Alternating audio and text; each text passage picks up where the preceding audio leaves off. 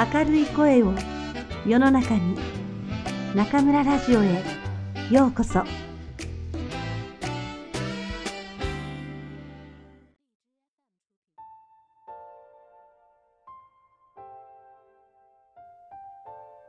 おいしいおにぎりが作れるならば松浦弥太郎一つとつながっていることと。昨年の夏から自分の身の回りのものの話を書き続けている。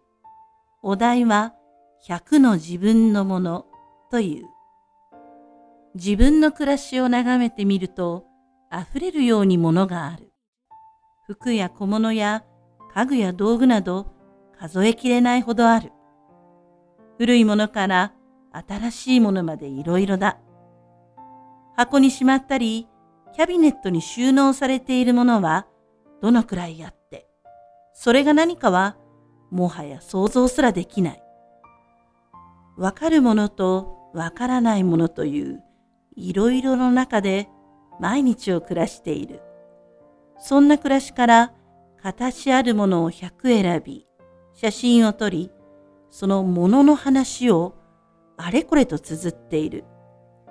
そのものとの出会いや偏愛する理由や知っていることや付き合い方など、そのほとんどは至ってささやかで小さきことだ。暮らしの中から100を選ぶことは面白いと思った。それらとは何かしらのいきさつや出会いがあって手元にあるのだから、すべてが友達のようである。しかも、その友達の中から選んだ特に仲の良い友達であったり、片思いの友達だったり、大切な友達のことを考えると、とても幸せな気持ちに包まれる。しかし、たくさんの中から選ぶというのは簡単なことではない。とはいえ、曖昧になっている自分との関わりと向き合って、一つ整理してやろうと思うと、億劫にはならない。そして、100を選ぶということは、それ以外の選ばれなかったものを捨ててしまうことではない。やっぱりこれは好きだな。これとは別れられないな。これと過ごしたあの日あの時。そんな風に頭の中に小さな物語が巡る。例えば、大好きな人の話はいくらでも思いつき、いくらでも書ける。書き足らずにもっと聞いてもらいたいくらいだ。進めてみて分かったことがある。100は近いようで遠い。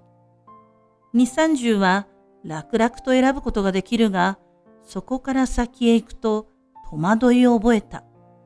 これだけたくさんのものがあるから、100なんて簡単と思ったことが間違いだった。選ぶという行為は楽しいのだが、100への道のりにはそれなりの険しさがある。自分の暮らしの中から100人の親友と呼べるものを探す。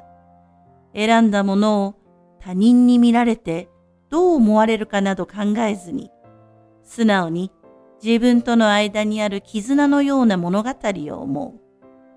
そういった行為は自分自身を鏡に映すようなこと。自分をよく知るための行為であろう。選んだものを並べてみてよくわかるのが、普段気がつかない自分の価値観である。わかりやすく言うと、火事や地震になった時、何を100個持ち出して逃げるかということに近い。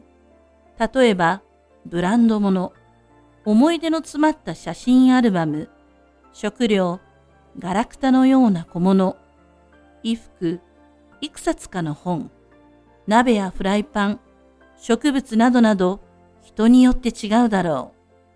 本来、緊急の時は趣味性のあるものは見捨てられるだろうが、想像するだけならいろいろと選ぶことはできる。さて、あなたは何を100個持って逃げますか ?100 個はなかなか難しいので、10個で考えてみましょう。10個なら選べますね。え ?10 個も選べない？それが普通です。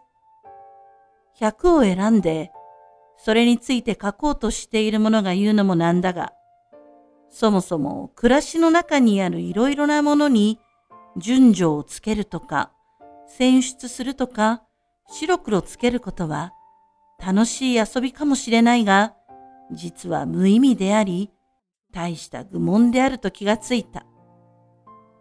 小さなガラクタから家具から衣服から小物まで、そういったいろいろなものは、すべて目に見えない細い糸でつながっていて、そのどれか一つが切り離されてしまうと、保たれていたバランスが崩れていくことになる。ある意味、暮らしというものは、時間の蓄積によって集まったいろいろなもののバランスで成り立っている。よって集まりを分解して顕微鏡で見るようなことをして何か本当のことがわかるかというと何一つわかるはずがないのだ。なるほどと全体感の本質を発見し膝を打った。今日やっとのことで50を選び終わり写真を撮り話を書いていてそんなことを思った。せっかくここまで進めたから、徒労で終わらせるには忍びない。なんとか100を目指すが、自分にとってはあくまでも遊びであると考え直し、未熟さゆえ姿勢を正した今日この頃である。物事というのは実行してみて初めて知り得ることがあると実感した初春であった。